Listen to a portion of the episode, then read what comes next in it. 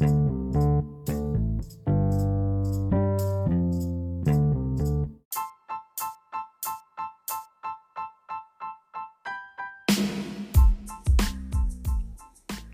welcome to your favorite podcast.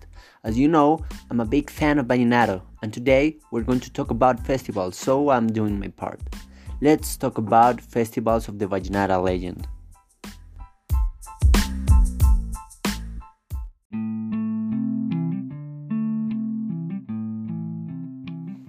So, Festival of the Vallenata legend, it's the most recognized musical contest in Colombia it is celebrated in Valledupar, the capital of the Cesar department. Countless artists participate, mainly musicians and dancers.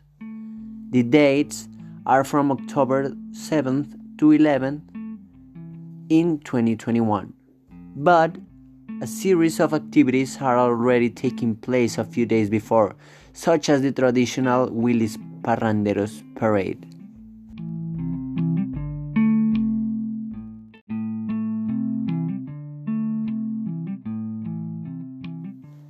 This festival, also known as the Great Accordion Festival, has a wide range of activities the Piloneras Parade, musical contest, thematic forums, religious events, and the most famous, the Cargas.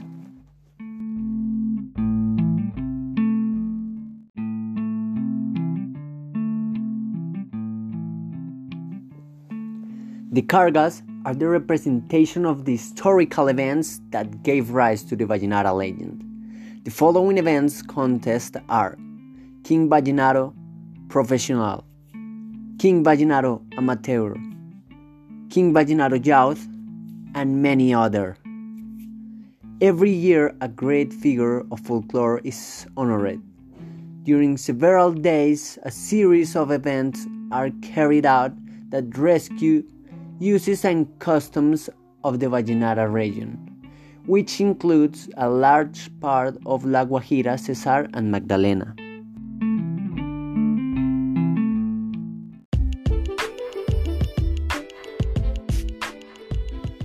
The beginnings of this festival date back to 1968 when three people created with the purpose of recreating all of the magic of a land where myth, customs, and a linguistic richness wave the lyrics and melodies of vallenato.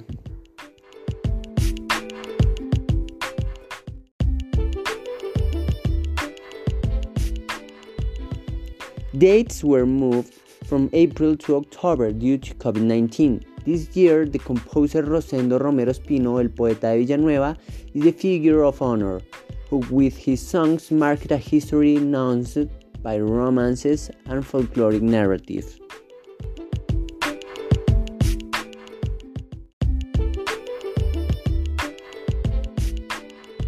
I hope you enjoy the episode and I invite you to assist to the Festival of the Vallenata Legend.